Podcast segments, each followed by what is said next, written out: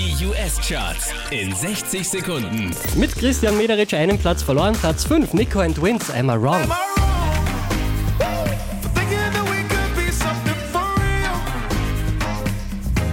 Von der 3 runter auf die 4, Ariana Grande und Iggy Azalea, Problem.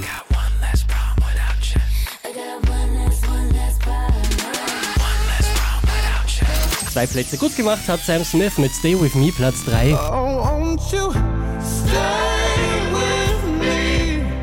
Unverändert auf der 2 Iggy Azalea mit Fancy.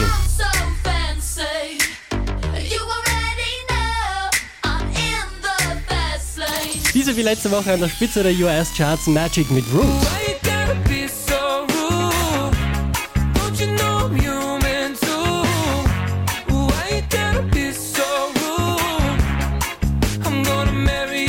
Mehr Charts auf charts.kronehit.at.